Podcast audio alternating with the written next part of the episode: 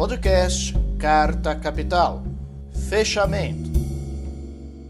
Olá, bem-vindos a mais um programa Fechamento. Esse fechamento que começa agora, faltam exatamente três domingos para a eleição, para o primeiro turno dessa eleição.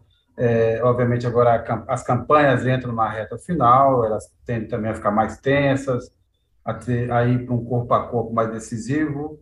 É, e a gente assistiu essa semana aí novas cenas de violência, que se acumulam, na verdade, aí ao longo do, de, desses meses, e uma violência produzida, obviamente, pela, pelo, pelo bolsonarismo, por seus apoiadores, e pela forma como o próprio presidente se comporta é, em relação a esses casos. A gente teve é, uma denúncia recente no fim de semana de uma ameaça ao Guilherme Boulos, a gente teve também o Ciro falando que foi ameaçado, nós tivemos o, assassinato, a tentativa, inclusive, de um bolsonarista de decapitar é, um, um, colega de trabalho simplesmente porque declarou voto no Lula, e a gente também tem aí uma nova rodada de pesquisa. Hoje, mais tarde, infelizmente, esse programa não terá condições de é, divulgar as pesquisas, mas hoje a gente tem mais uma rodada do Datafolha, tanto estadual como nacional, então a gente vai falar desses assuntos, lembrando nós estamos agora entrando na reta final, tem toda a discussão sobre o voto útil, a possibilidade da seleção ou não acabar no primeiro turno, e a gente recebe hoje aqui como convidado, inclusive, para.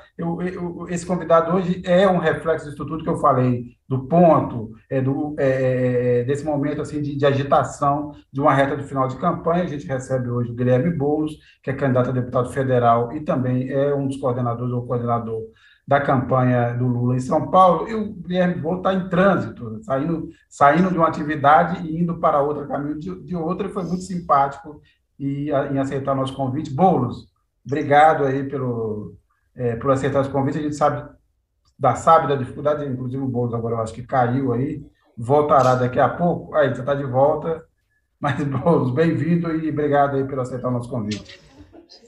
Está me ouvindo, Boulos? Te ouço, Sérgio. Vocês conseguem me escutar? Sim, sim, sim. Então, boa, boa tarde, obrigado pelo convite aqui para o fechamento. Cumprimentar você, Sérgio, a Mariana, o Maurício, todo mundo que está acompanhando o programa. Como vocês percebem aqui, eu não estou nas melhores condições de internet, estou aqui em trânsito no meu Celtinha, saindo de uma agenda de campanha, indo para outra, mas é uma satisfação participar do programa aqui hoje. Maravilha, e como o Boulos adiantou, obviamente quem divide esse programa comigo aqui, como acontece de 15 em 15 dias aqui às quintas-feiras, a Mariana Serafini. Mariana, boa noite. Boa noite, boa noite, Boulos, boa noite, Maurício, boa noite a todos os nossos youtuber espectadores. E o Maurício Tuzvou, do Rio de Janeiro. Maurício? Boa noite, Sérgio, Mariana, Boulos, pessoal. Boulos, é, bem, eu falei aqui da violência política, é, Boulos caiu? Bem, acho que ele caiu, mas é, a, imagino que ele vai voltar daqui a pouco. O Kaká o recoloca na conversa, mas a gente justamente ia falar é, dessa questão da violência, do qual o próprio Boulos foi vítima, mas vamos, vamos aqui tentar, enquanto o Boulos não volta, ele está voltando, daqui a pouco estará entre nós. É, mas lembrando que hoje a gente tem uma rodada de. É, de pesquisa, uma nova rodada da Datafolha, é, tanto para os estados quanto para a disputa presidencial. Enquanto o Bolo não volta, eu vou fazer uma rodada rápida aqui de, vamos dizer assim, adivinhação, bola de cristal. Mariana, você, você acha que o Datafolha hoje vai mostrar o quê? Uma estabilidade? O Lula sobe, o Lula cai, o segundo turno? O que, que, que, você diria? Vamos lá, Olha, tá é um bolão, bolão, bolão. Bolão pela movimentação que a gente está vendo agora dos jornais internacionais e, e, no Brasil mesmo, acho que deu uma esquentada, umas figuras que, que eu não esperava que iam entrar na campanha com tanta força no primeiro turno. Então acho que subiu e acho que primeiro turno pode ser uma possibilidade, viu? Não estava acreditando até semana passada nisso. A gente volta nesse assunto daqui a pouco, o Boulos está aí, Boulos tá aí, Boulos. A gente, todo mundo compreende aí a dificuldade aí, mas vamos, vamos já aproveitar que a internet aí está funcionando, você está, se você estiver nos ouvindo aí, mas a questão é, é primeiro assim, conta, reconta para a gente rapidamente como é que foi é, é, é, esse, esse assédio que você recebeu, essa, essa ameaça que você recebeu, que cuidados que você está tomando e como é que está o clima, você que está rodando aí São Paulo, Estado, é, como é que você está sentindo o clima nesse momento agora tão crucial da campanha? Bom, Sérgio, é, primeiro sobre o episódio que aconteceu na sexta-feira passada lá em São Bernardo do Campo. Eu tenho estado todos os dias na rua, Sérgio, é, porque eu acho que esse momento é um momento de virar votos, esse é um momento de corpo a corpo, de conversar olho no olho com as pessoas. Não tem eleição ganha. Acho que o maior perigo para o nosso campo é acreditar que já ganhou, só vamos para a urna no dia 2 de outubro, que está parada, está resolvida. Não está. Essa é uma eleição polarizada, é uma eleição marcada por mobilização, por engajamento, e da mesma forma que o bolsonarismo está engajando os seus, a esquerda precisa engajar a sua militância, os democratas precisam se engajar, entendendo o que está em jogo nessa eleição. E na sexta passada eu estava em mais uma dessas caminhadas, corpo a corpo, lá na zona comercial de São Bernardo do Campo, na rua Marechal Deodoro, que é uma região, é a principal rua de comércio de São Bernardo. Estava eu e a Ediane Maria, que é minha candidata a deputada estadual, e fomos entregar panfletos. Estava entregando na rua, fomos entregar para um cara, e ele disse: Não, aqui é Bolsonaro. Até aí, normal, isso acontece nas panfletagens, é parte do jogo. A Ediane foi tentar dialogar com ele, fala: Pô, mas por que Bolsonaro? Não sei o quê. O cara simplesmente disse: Ó, aqui é Bolsonaro, eu tô armado, botou a mão na cinta, né, no cabo da arma. É, foi, foi algo muito rápido, ele se afastou, a nossa turma tirou a gente de lá. A gente entrou no próprio sábado no Ministério Público Eleitoral pedindo a requisição das câmeras de segurança do comércio. Ali é uma região muito monitorada. Então, é, a gente imagina que, feita adequadamente a requisição, nós vamos ter a identificação do, do cidadão que fez isso. Agora, esse caso, Sérgio, o preocupante não é ele em si, o preocupante é que não é um caso isolado. Aconteceram vários outros nos últimos dias, inclusive com batida em carro, é, sem falar dos assassinatos. E aí, na semana passada, o assassinato de um, de um eleitor do Lula por um bolsonarista lá no Mato Grosso a facadas, por uma briga política. Ou agora que começou o julgamento do assassino lá de Foz do Iguaçu, que invadiu a festa de uma criança e matou o pai porque é, era, era Lula. Ou seja, é uma, nós temos um, clima de violência política que está sendo promovido pelo Bolsonaro. E aqui eu quero reiterar, é, eu sei que também é a, é, a, é a posição de vocês, mas é sempre importante a gente bater nisso, porque frequentemente a mídia joga numa ideia, ah, uma polarização, os dois lados se excedem, duas faces da mesma moeda. Não. Polarização política se tem em qualquer democracia Polarização política sempre se teve no Brasil. Polarização é uma coisa, violência política é outra. O que nós estamos vendo é violência política e ela é promovida por um lado só. Ela é promovida pelos bolsonaristas. Ninguém viu nenhum eleitor do Lula, nenhum militante do PT, do PSOL, dos movimentos sociais, dando facada num bolsonarista, agredindo um bolsonarista, atacando um bolsonarista nesse processo eleitoral. A violência é de mão única. Né? Então, é, é evidente que o que eles querem é criar um processo de intimidação para tomar as ruas e deixar a esquerda embaixo da cama. Nós não podemos fazer isso.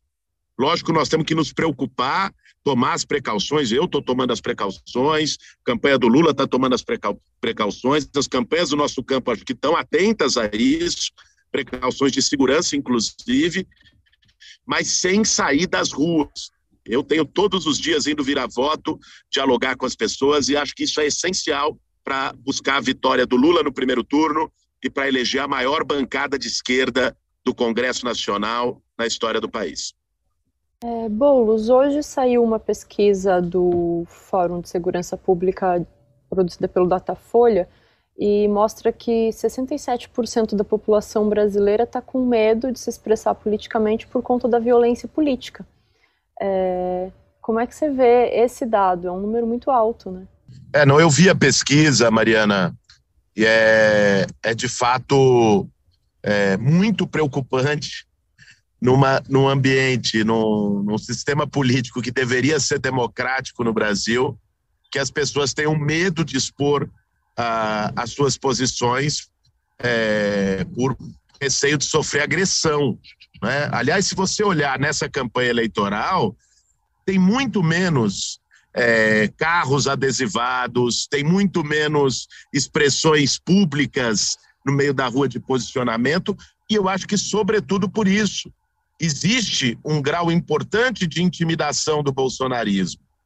Agora, é, é evidente que eu não tiro a razão das pessoas que estão receosas, mas se a gente se intimidar, nós vamos estar tá fazendo o jogo do Bolsonaro. Boulos, é, você estava falando sobre a necessidade de eleger uma bancada forte, né? Eu queria que você falasse um pouco sobre isso, né? Você vai ser um puxador de votos, é um, dois puxadores de votos da esquerda em nível nacional, com certeza. Espera, espera-se uma boa votação para você aí, aí, em São Paulo. É, aqui no Rio de Janeiro, onde eu estou, é, Perdemos alguns puxadores de voto, né? o Marcelo Freixo é candidato a governador, o Molon ao Senado, mas a expectativa é que a esquerda faça também, a, a, a, os deputados progressistas se elejam em maior número, mas o fato é que no universo de 500 deputados, é, se essa chamada bancada progressista chegar a 200 deputados, já será uma vitória.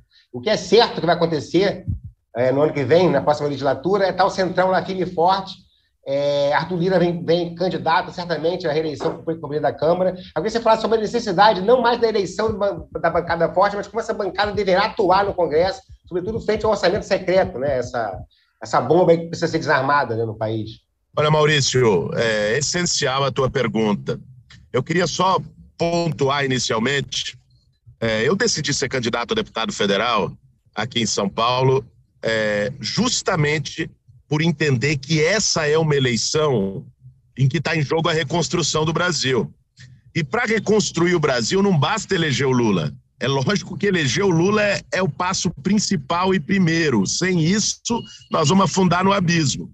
Mas se a gente elege o Lula e, não, e mantém o Congresso Nacional da forma como está hoje, não é que o Arthur Lira vai ser candidato a presidente da Câmara, ele será reeleito presidente da Câmara.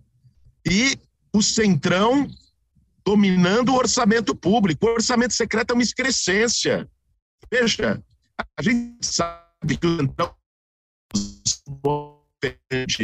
compor a governabilidade, mas o orçamento secreto que o Bolsonaro construiu com Lira, ele é um salto nunca visto.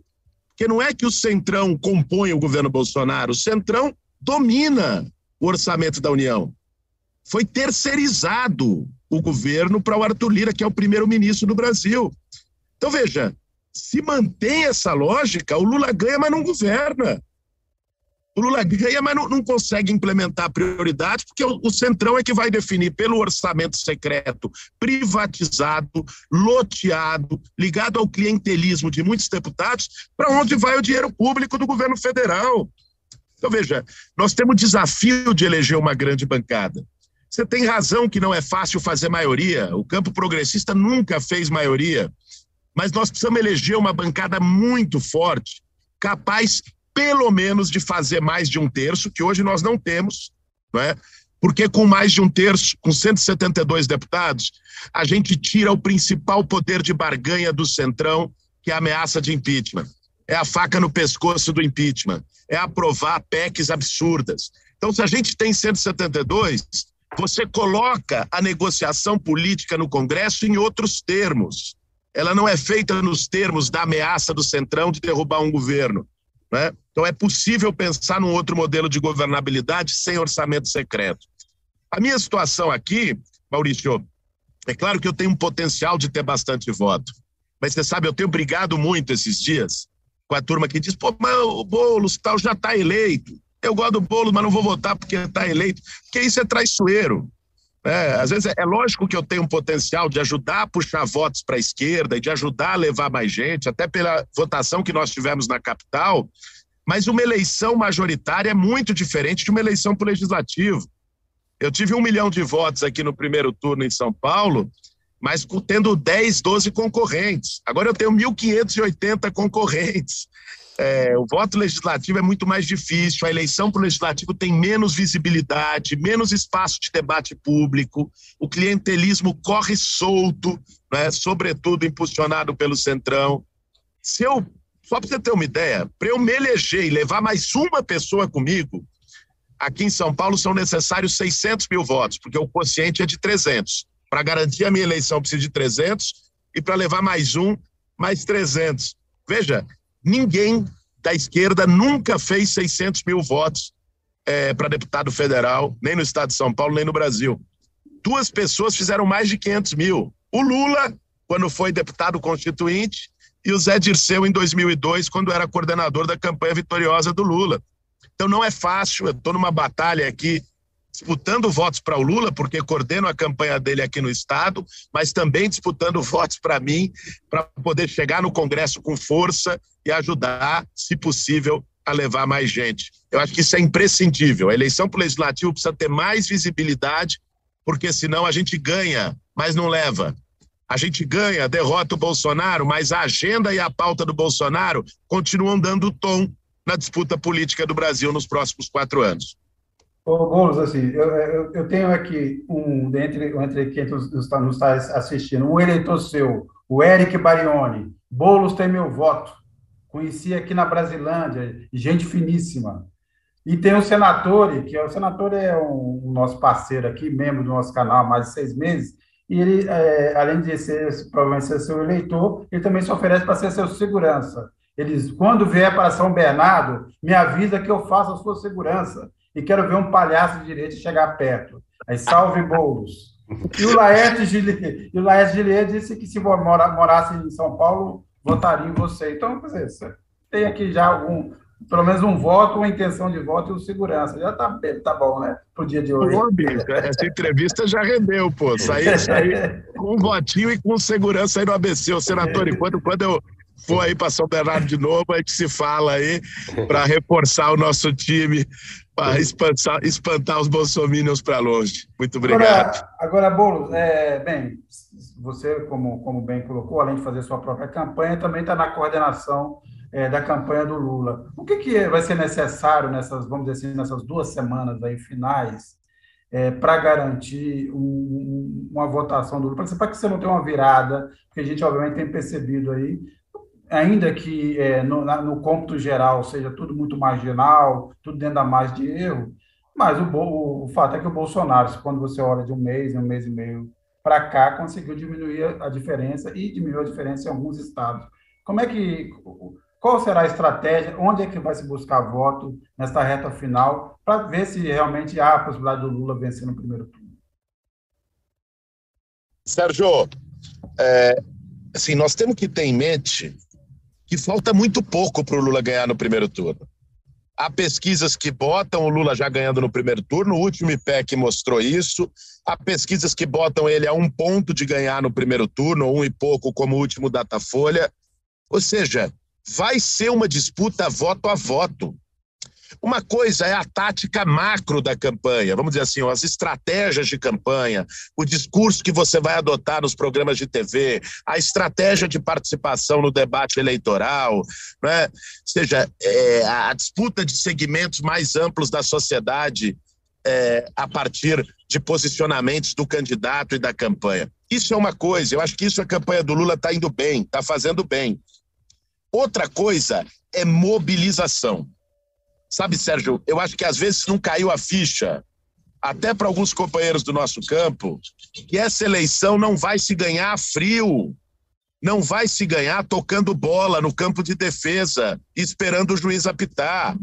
Essa eleição vai se ganhar quente, é uma eleição de mobilização.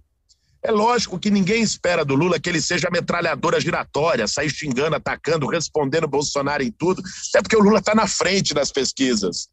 O desespero cabe a quem está atrás. Agora, o, o, o fato é que nós temos que dialogar com as pessoas. Ainda tem gente indecisa, ainda tem eleitores que podem ter o seu voto mudado. Né? E, e, esse diálogo se dá nas redes sociais, se dá a partir das redes de relação pessoal de cada um, na família, na vizinhança, nos locais de trabalho, nas escolas. Se dá num diálogo da militância com a população, nas praças públicas, nos centros comerciais, nos ônibus, nos metrôs, nos trens. Veja, é, esse trabalho de base é essencial, ele é indispensável. Indispensável. E ele é corpo a corpo. Ele depende de cada um de nós. Não se espere que a campanha vá fazer um chamado. Então, não. Isso é iniciativa das pessoas que compreendem o que está em jogo nessa eleição. Então, o que eu tenho buscado trabalhar é, como coordenador da campanha do Lula em São Paulo, e com o nosso time, com os movimentos sociais, com a militância, é estimular esse tipo de engajamento que vem dos comitês de, de base, vem dos grupos de ação, vem da iniciativa das pessoas. Nós tivemos uma reunião com artistas, com a cultura aqui, é, em apoio ao Lula no estado de São Paulo, e vamos fazer no dia 25, na Avenida Paulista, várias atividades culturais é, pró-Lula, dialogando com as pessoas, panfletando. Eu acho que não, não temos que reinventar a roda. Uma coisa são as linhas de campanha, outra coisa é o nosso papel, um papel cidadão, um papel militante de virar voto. Essa eleição pode ser decidida ou não no primeiro turno por poucos votos. Então, se cada um que tem a, a compreensão da necessidade, da importância de acabar com esse pesadelo logo no dia 2 de outubro, se movimentar nos seus círculos de relação, ajuda muito para que a gente tenha mais chances de derrotar o Bolsonaro no primeiro turno. Eu queria pedir desculpa para a Mariana e para o Maurício, mas só queria encaixar uma, uma, uma, pergunta que tem relação com isso. Quer dizer, nessa reta final também, imagina que a máquina bolsonarista vai também jogar tudo que pode. Você teme algum, algum efeito, é, um, algum estrago, por exemplo, de uma onda de fake news? Você acha que o clima para fake news nessa eleição é, é semelhante ao, 2000, ao de 2018 ou as medidas que foram tomadas ali pelo TSE, pelo Alexandre de Moraes, é, foram capazes de conter um pouco essa onda? Sérgio, eu acho que não é a mesma coisa que 2018. E não só pelas medidas do, do Tribunal Superior Eleitoral, da Justiça Eleitoral, que eu acho que são importantes, mas não são suficientes, é importante que se diga, é, mas também porque a população está mais calejada. A eleição de 2018 foi a primeira eleição digital no Brasil, digital no sentido pleno, que o WhatsApp definiu, que as redes sociais definiram, muito mais do que a televisão. Né? É, então, foi uma coisa nova. Aquele enxame de mentira pelo WhatsApp, as pessoas nunca tinham visto numa eleição. Então, aquilo, como novidade, teve um impacto muito forte. Eu acho que as pessoas agora estão mais precavidas, estão mais vacinadas, estão acreditando menos naquilo que recebem de maneira mais absurda. Vão buscar consultar, vão buscar pesquisar. Então, é evidente que as fake news são um perigo, não estou subestimando aqui, mas eu acho muito difícil que tenham o mesmo tipo de impacto que tiveram em 2018, até porque também o nosso campo está mais preparado e mais rápido para poder desmentir. Paulo, você comentou sobre o bolsonarismo, né, em uma das suas últimas respostas aí, e eu queria seguir nessa esteira.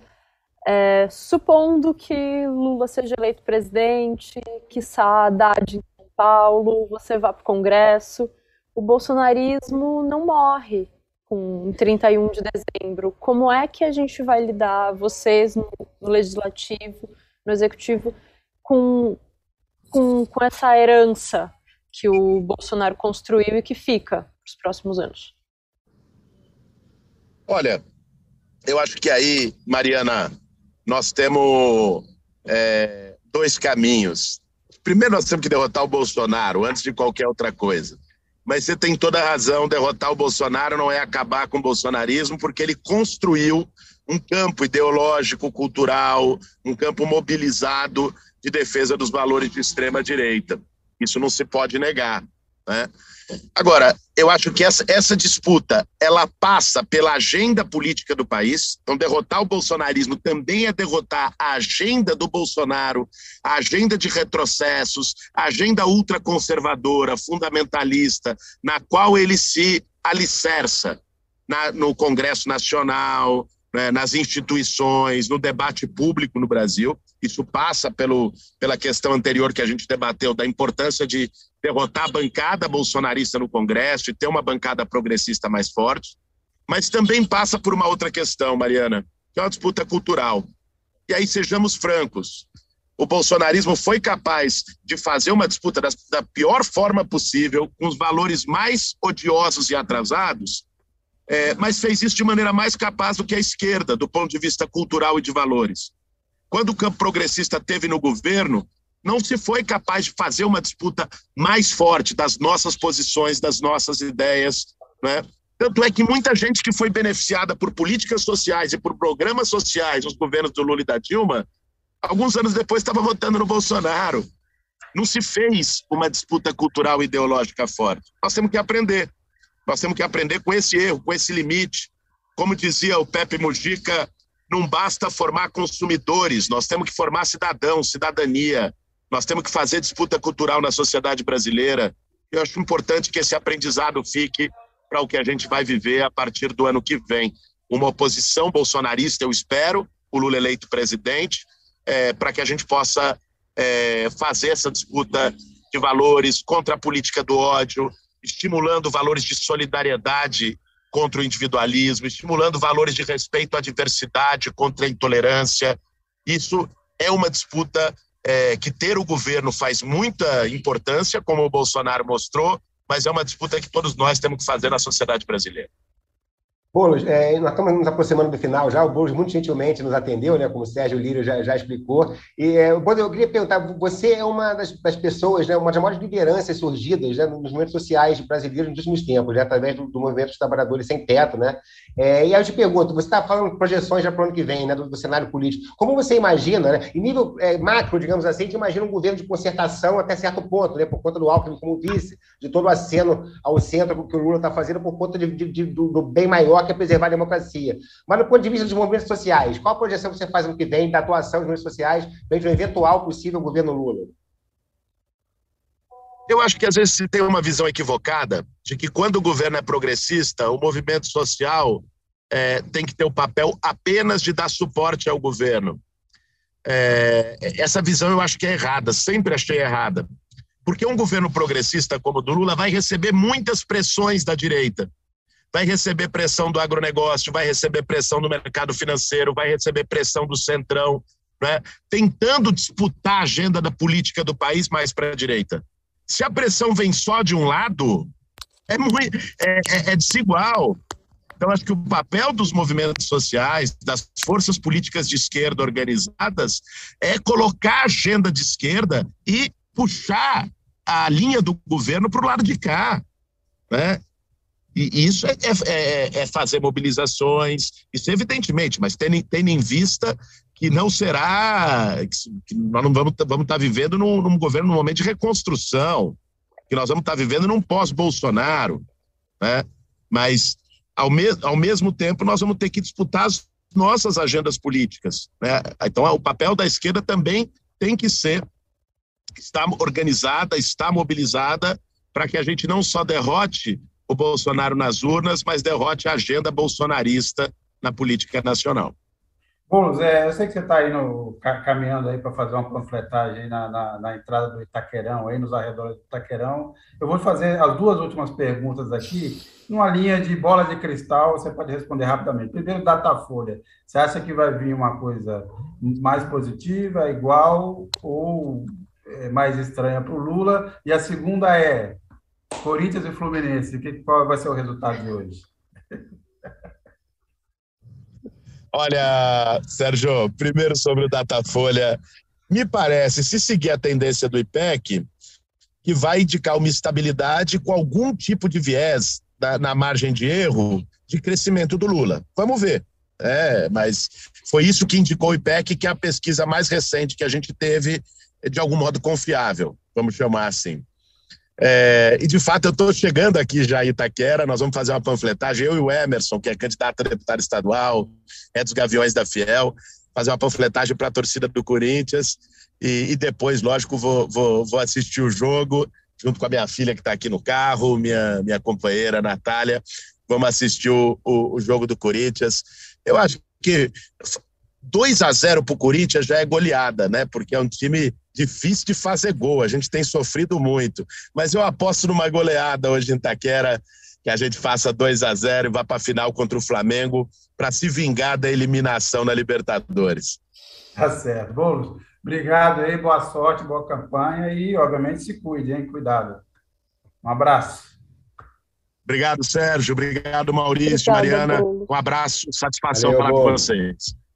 É isso. É, enquanto o Boulos aí nos deixa, Cacá, é, você pode mostrar para a gente aí é, a, o texto, do, o, a, o vídeo do, do, André Barrocal, André Barrocal que fez a, a, reportagem dessa semana de capa, que é justamente sobre o Ciro Gomes e, a, é, e o papel, vamos dizer assim, não do Ciro Gomes em si, a essa altura, mas do eleitorado cirista, na decisão que a gente terá aí em 2 de outubro. Quer dizer, teremos uma migração de voto útil que permitirá uma vitória do Lula no primeiro turno, ou teremos é, um segundo turno por conta da é, consistência dos votos do Ciro Gomes, nessa, nesse momento giraria entre 7% e 8%. Quem fala um pouco da gente, para a gente sobre isso é o André Barrocal. Olá, amigas e amigos! Na Carta Capital dessa semana, eu conto a história do destino melancólico à espreita do anti-Lula 2 dessa eleição presidencial, Ciro Gomes. Jair Bolsonaro é o anti-Lula oficial da disputa. Sua campanha à reeleição consiste basicamente em satanizar Lula e o PT. Mas ele não é o único a demonizá-los. Ciro Gomes, do PDT, tem ido pela mesma toada. Desde o início da campanha, Ciro já disse que Lula se corrompeu, que tinha filho ladrão, insinuou que o petista não tem condições físicas e psicológicas de enfrentar uma direita sanguinária. E a raiva de Ciro com Lula e o PT aumentou bastante nos últimos dias. Foi graças à campanha pelo voto útil colocada na praça pelo Comitê Lulista. O símbolo dessa campanha do voto útil foi a adesão de Marina Silva ao ex-presidente. Desde o início da eleição, a empreitada de Ciro Gomes é meio suicida. Ele se dispôs a enfrentar um ex-presidente e um presidente donos de fiéis, de eleitores fanáticos. Hoje, segundo as pesquisas, mais de 80% dos eleitores de Lula e de Bolsonaro dizem que não vão mais mudar de ideia até 2 de outubro.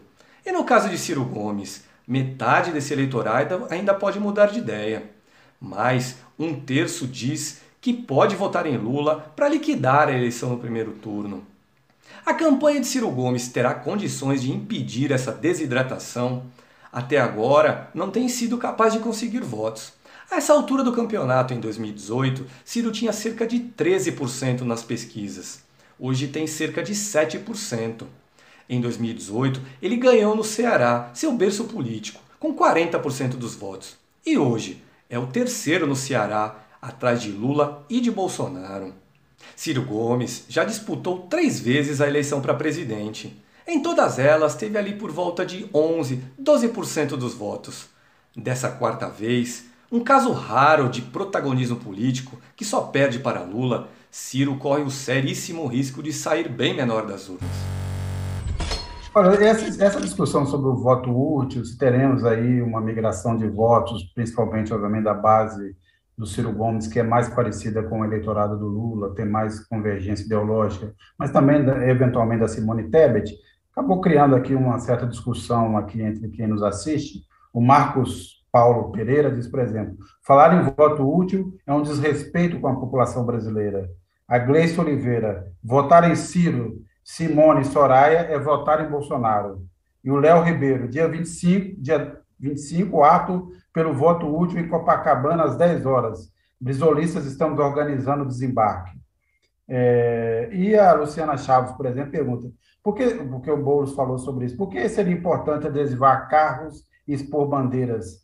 É, isso é efetivo e vira votos? É, não sei se nessa altura vira mais votos, viu, é, Luciana?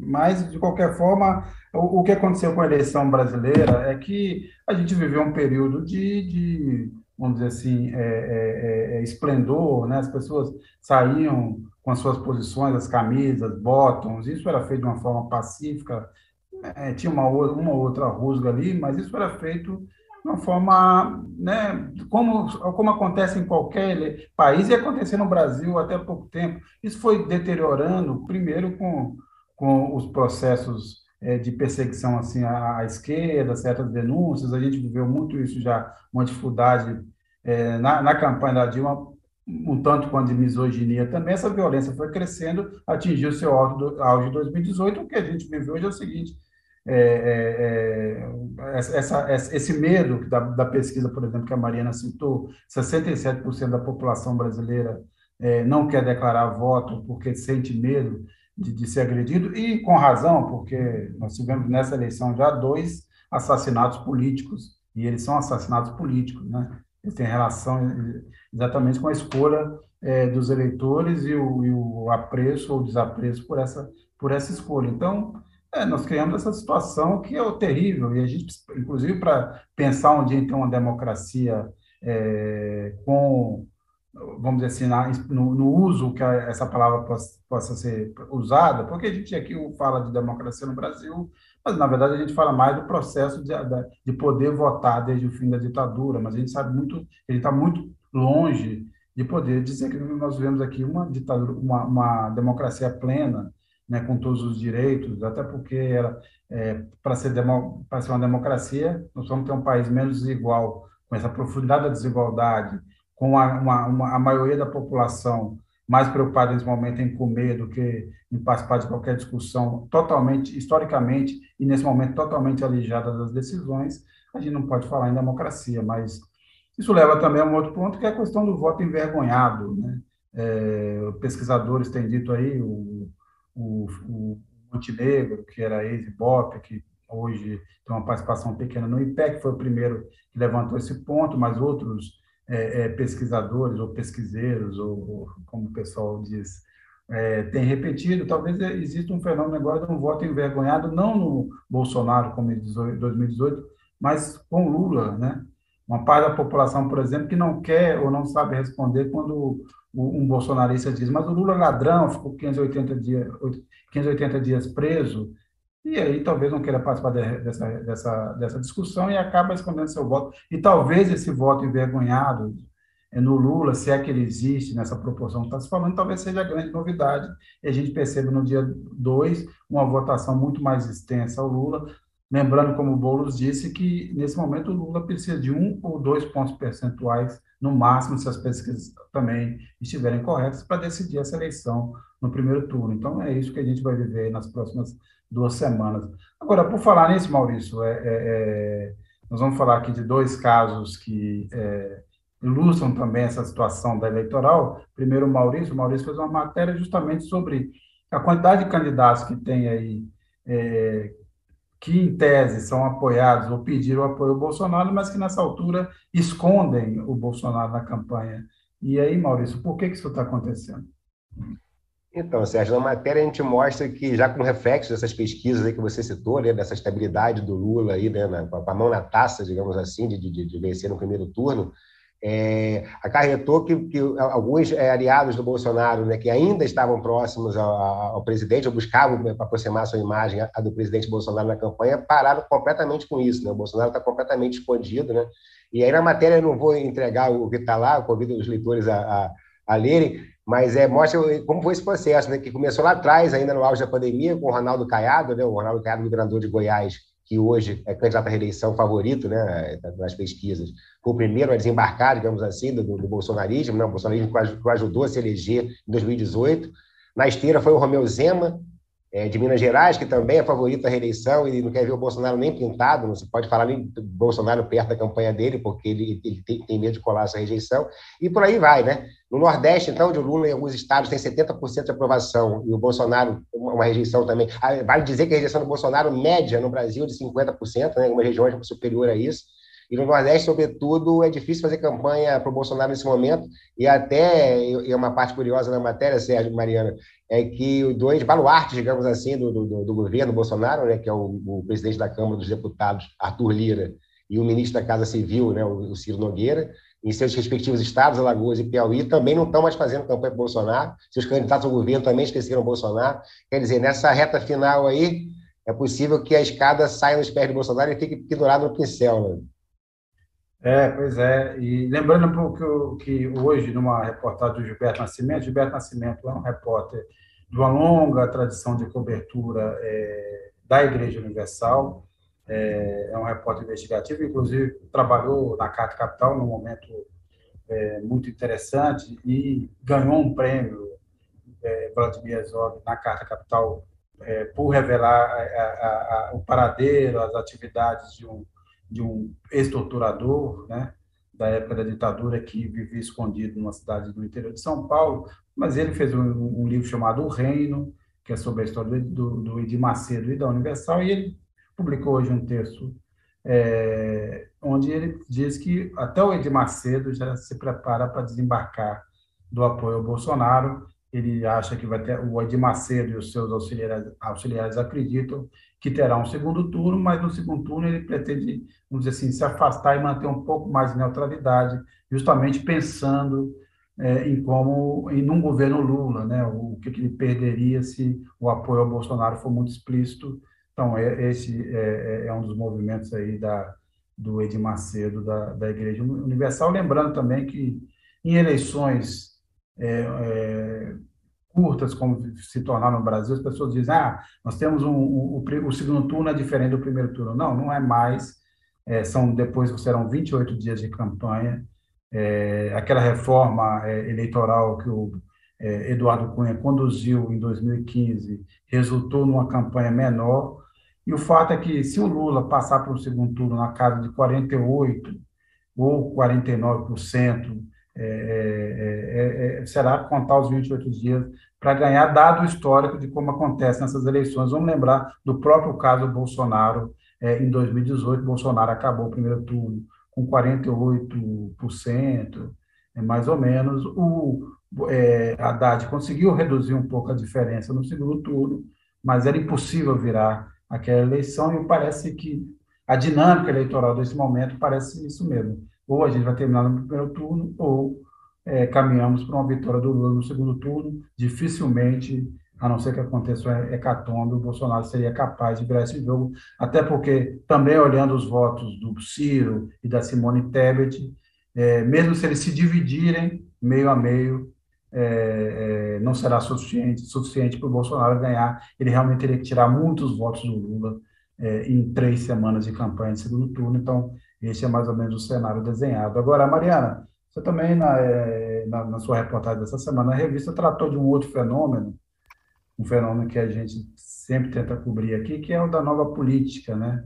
Nós tivemos todos aqueles movimentos também na esteira do bolsonarismo, na verdade, cevados ali em 2013, que, vamos dizer assim, plantou, é, fez nascer o ovo da serpente, e foi dando, deu no que deu a cada passo, depois a eleição questionada em 2014, o processo de impeachment, que no fim deu no Bolsonaro, mas ali nasceu ali o que é essa nova política, que foi o Partido Novo, que foi o MBL, que foram aquelas experiências de laboratório feito por alguns banqueiros para criar movimentos é, políticos que eles dizem modernos, mas na verdade dentro de um, de um determinado pensamento, a Tabata Amaral, por exemplo, financiada ali pelo Lema, nós tivemos todo esse movimento crescendo e agora esse movimento é, reflui. Não, é, é, talvez seja a nova política que envelheceu mais rápido na história da humanidade.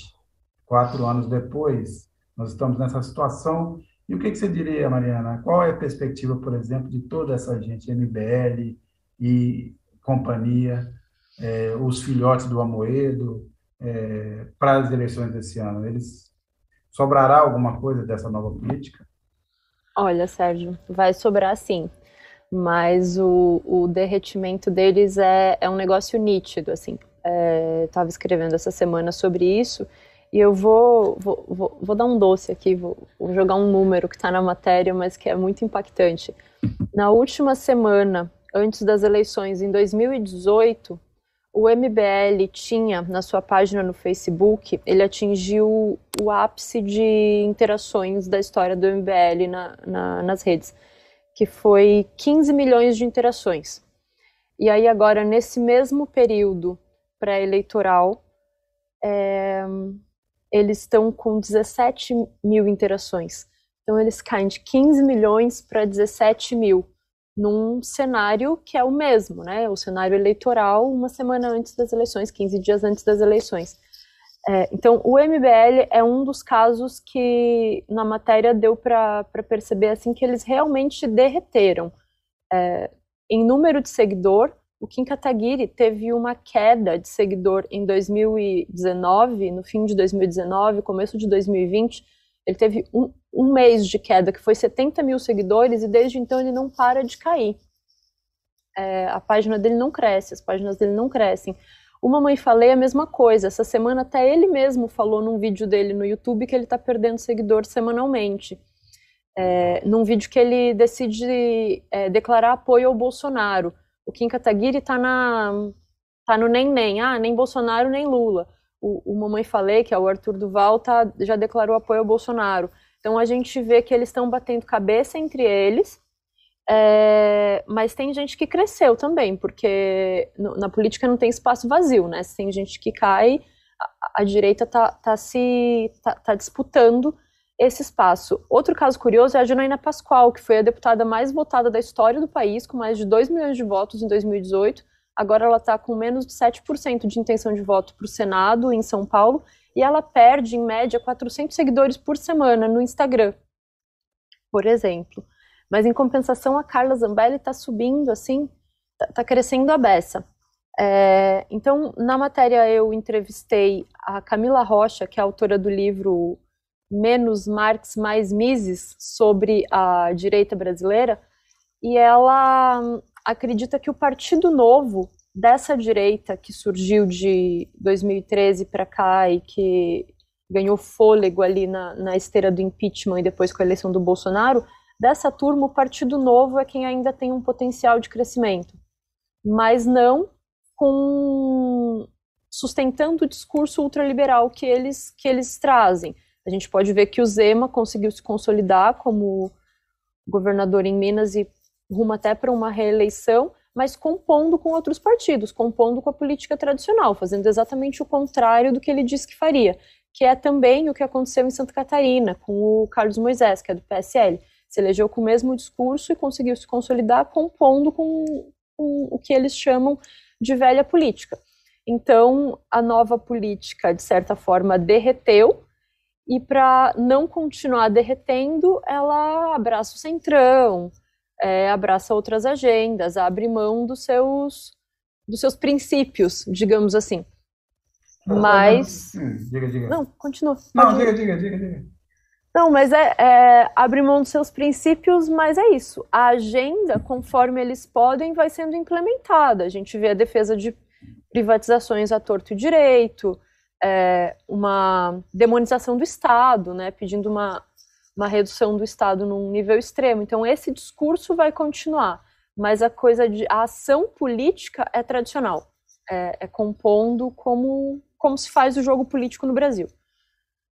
O Kaká, nosso diretor, lembra que pede para eu fazer uma, uma propaganda no, do, do, do, do, canal. Lembrando que a gente tem uma série chamada Poder Universal, são quatro episódios, está muito bacana, é, quatro reportagens que contam desde a formação é, da criação da Igreja Universal até esse momento do seu poder assim crescente e da sua influência, principalmente depois da chegada do Bolsonaro no poder. E lá está essa discussão justamente sobre como o, o, a Universal se comportaria é, caso, vamos dizer assim, o barco do Bolsonaro entrasse em deriva. Então, ali tem um pouco do prenúncio do que aconteceu. Quanto ao caso Moisés, é, é, é, é Mariana, Lembrando que ele foi é, alvo de dois processos de impeachment e acabou justamente compondo com a vera política para sobreviver. Não tivesse cedido, teria perdido o cargo em Santa Catarina. E o Zema é uma figura nessa, nesse momento também muito descolada do Partido Novo, embora o Partido Novo seja muito influente, principalmente em algumas empresas estatais de Minas Gerais, como várias também reportagens de Carta Capital denunciaram, CEMIG, é, Ceasa Minas, outras estatais, onde o, o, o Partido Novo colocou as mãos e, ó, que surpresa, age como todos os partidos tradicionais que eles criticavam. Mas o Zema é uma figura muito sui generis, é uma ave rara, uma ave, diferente, e não tem nada a ver com aquele discurso, no fundo, da criação do Partido Novo. Vamos lembrar que o Partido Novo queria é, é, é, é escolher seus candidatos como se fosse uma entrevista de emprego numa empresa privada, né? Ia até tinha, tinha é, entrevistas, escolha assim, meio RH, meio caça-talentos, e o maior vexame foi justamente o candidato à prefeitura de São Paulo, que eles escolheram por uma seleção desse tipo, e depois descobriu que o cara tinha vários rolos na justiça, várias dívidas, e acabou desistindo da candidatura. Esse foi, vamos dizer assim, a, a, debacle final do projeto é, do Partido Novo, como, dizer, das novas ideias que eu ou novas velhas ideias que o Partido Novo traz. O senador, por exemplo, para complementar esse negócio aqui, senador, faz um comentário. Essa nova política tem 100 anos, se chama fascismo. O Jaime Filho, que é nosso membro aí também há um mês, aliás, eu, Jaime, senador, eu sempre cito vocês aqui, porque a gente também estimula aí quem nos assiste que se inscreva no canal, torne sócio, apoie a, Carta Capital, primeiro para a gente ter mais, é, mais repercussão ter mais influência no debate público aqui no, no YouTube, mas também para que a gente possa crescer o canal e ter novas alternativas, manter essa alternativa aqui de jornalismo, é, que a gente tem muita honra de oferecer a vocês e também agradece muito o retorno, o carinho e, e, o apoio que vocês têm nos dado. Mas o Jaime Filho diz: a verdade é que saímos da civilidade e entramos na barbárie. Isso estava adormecido, porém o bolsonarismo despertou o pior das pessoas. É esse o momento que a gente está é, tá chegando, mas agora vamos ver como a, grande questão, como foi colocada também é, é, pela Mariana na pergunta ao Boulos, é saber como o bolsonarismo resistirá ao Bolsonaro, a uma derrota é, do Bolsonaro, e como, na verdade, vai se disputar é, essa simples questão: como é que a gente volta ao mínimo de civilidade, ao mínimo das relações é, mais é, democráticas e abertas possíveis nesse país tão é, maltratado, inclusive, por esses anos de, de estupidez é, e de elogio à, à, ignorância. Mas agora a gente vai assistir o, o Ana Paula Souza, nossa editora de cultura, ela traz um, um assunto interessante, um, um dos temas que, que tem na sessão dessa semana, que é esse interesse crescente que tem no Brasil, que também se verifica em outros países, que é vamos dizer assim, das histórias reais de crime, né? Isso virou uma, uma, uma certa moda, uma certa moda, principalmente em podcasts, mas também tem no, nos streams de, de vídeo e tal, que é, é, é, movimenta muito, um mercado muito grande nos Estados Unidos, por exemplo, também tem seu mercado na Europa, e que agora também parece consolidar um espaço no Brasil. Mas quem conta um pouco mais de detalhes para a gente sobre isso é a Ana Paula Souza. Ana Paula? Oi, pessoal, boa noite. Eu vou falar da matéria que a gente tem na sessão essa semana, que é sobre um assunto que tem sido bastante falado, que é o dos podcasts sobre histórias de crimes reais, o true crime. E aí é curioso, porque no mundo o Spotify estima em 30 mil podcasts do gênero. Aqui no Brasil, esse número já está em mais de 50. E para quem acha que essa onda nossa, é uma moda e vai passar. Não vai passar, pelo visto. É, saiu a notícia de que a Globo está até pensando em ressuscitar o Linha Direta, aquele programa dos anos 90. E a gente faz uma reportagem é, tratando desse assunto, ouvindo criadores, ouvindo também algumas empresas, que na verdade os podcasts acabam é, se desdobrando também em séries de TV, em livros.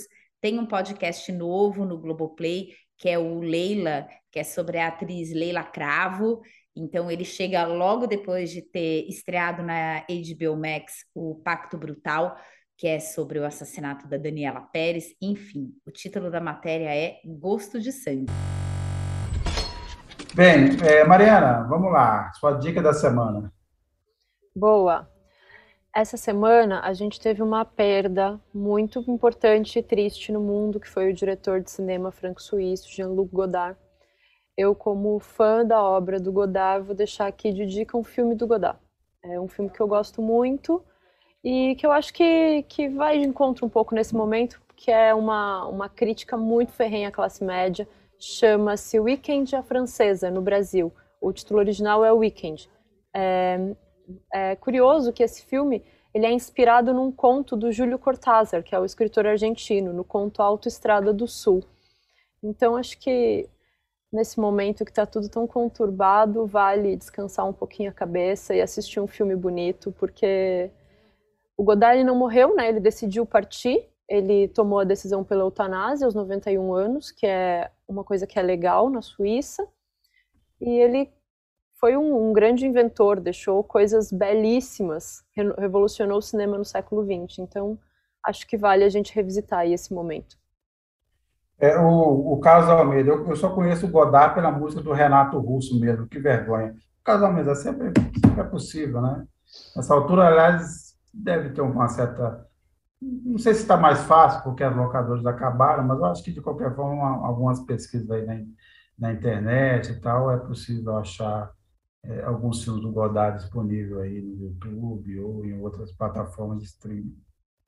É, o Mubi é, é uma plataforma de streaming que tem esses filmes, que tem, tem esse Mubi, tipo é. de filme, que, é, que é uma plataforma, uma iniciativa do Parlamento Europeu para disseminar o cinema europeu. Então ele é um, um contraponto à Netflix, paga-se também para usar, assim como a Netflix, mas tem uma outra cartela de filmes. E tem muita coisa do Godard. É verdade, é verdade. Bem lembrado, Mariana. Maurício, sua dica.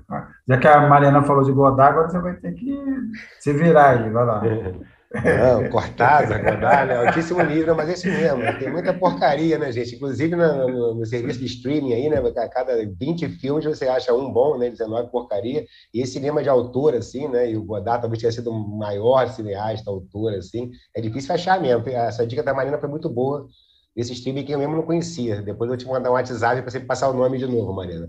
Mas, enfim, minhas dicas. Poderia ser, Sérgio, Marina, fala para o pessoal prestar atenção no príncipe Charles, quer dizer, desculpa, desculpa, do rei Charles, rei Charles III, que agora vai começar a trabalhar depois de 70 anos, né, e fica sempre com a preocupação, né, ele não trabalhou até hoje, vai trabalhar agora, né, pode ter algum problema de saúde. Né? Mas falando sério, é, eu estava lendo algumas matérias que ele aumentou 50% né, o seu patrimônio pessoal, né, desde que o recebeu como duque da Cornualha, né, que era a fatia dele, né, lá nas posses da, da, da coroa, e é interessante, né? Ele nunca pagou imposto, quer dizer. Mas enfim, a minha dica não é essa. A minha dica é teremos Bolsonaro na ONU, né? Mais uma vez, e aí fica é, assim, ele né, de passagem lá após o, o, os funerais da Rainha Elizabeth, ele vai na Assembleia Geral da ONU, vai ser o primeiro a falar, como sempre, né? A tradição diplomática que o Brasil abre.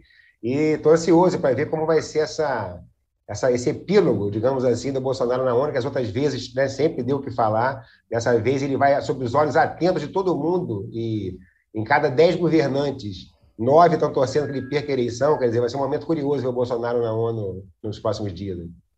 É, lembrando, Maurício, que eu, eu já emendo aí é, é, é nesse ponto, lembrando que há, há um movimento é, na mídia internacional que, na verdade, reflete também, é, vamos dizer assim, a posição é, do dinheiro é, é, é, internacional em relação a, ao Brasil, que é de uma campanha pela derrota do Bolsonaro. Né? Vamos lembrar que a Economist fez uma capa é, da semana passada é, dizendo que o Bolsonaro é uma espécie de Trump tropical, Trump brasileiro, e uma ameaça ao mundo e à Amazônia. Dessa vez foi, nessa semana foi o Guardian, que é o jornal progressista inglês, um jornal de, de muito peso, é, que disse que é, é, é necessário o, que, os, que os governos pressionem para que você não tenha um golpe no Brasil e que o melhor para o mundo é uma derrota do Bolsonaro, uma vitória do Lula ainda no primeiro turno, disse o Guardian. E um dos maiores investidores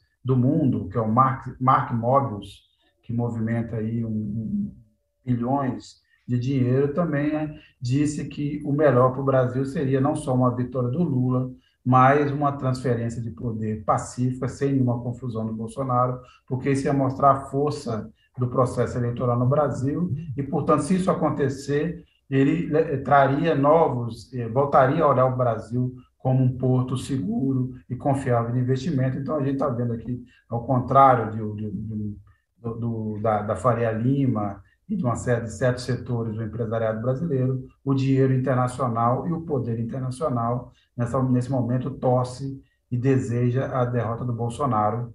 É, então, é, isso aqui eu, eu, fica esta sendo a minha dica. Vamos observar como a imprensa internacional vai acompanhar. Lembrando também, por fim, que o Wall Street Journal mandou um, um de seus jornalistas da Amazônia para contar o estado das coisas lá, a destruição, e disse também que há uma queimada generalizada no, no, na Amazônia, porque é o medo dos agricultores que apoiam, do, do agronegócio que apoia o Bolsonaro, é o medo da derrota, portanto, eles estão queimando tudo que podem queimar agora, é, para que não, é, antes que venha um novo governo, imponham novas é, medidas é, é, de proteção à Amazônia. Então, esse é o cenário que a gente está vendo no mundo. Bolsonaro não está lá, vamos dizer assim, com muita moral, nem com os líderes internacionais, nem com a mídia. E digo aí a mídia financeira, a mídia é, é, é ligada é, é, é, ao sistema econômico, ao sistema financeiro, aos donos do dinheiro no mundo. Então, ver se o clima como é que está. Eu vou aqui não vou não vou abrir uma polêmica não, porque eu como como apresentador desse desse programa nesse momento tenho aqui a, a, prioridade de fazer essa sacanagem que eu vou fazer agora, que é dizer, uhum. sem abrir para a possibilidade de, de debate, que nós estamos acabando o programa, mas eu não colocaria o Godard entre os grandes cineastas, nem entre os grandes cineastas franceses, há outros muito melhores. É, obviamente, Acossado é um bom filme dele, e outros eu realmente um certo uma certa preguiça, vamos dizer assim, o Godard, mas de qualquer forma será e sempre será um nome importante é, do cinema, até porque teve ligado a um movimento que influenciou o mundo inteiro, né?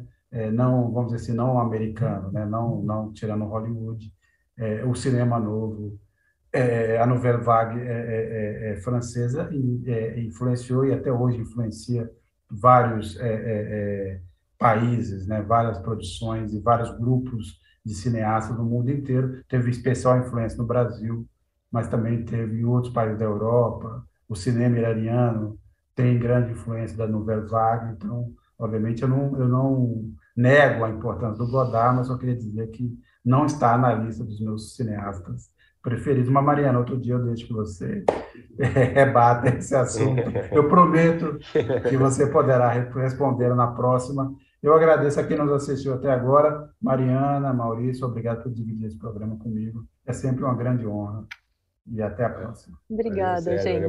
Boa noite. Tchau, pessoal.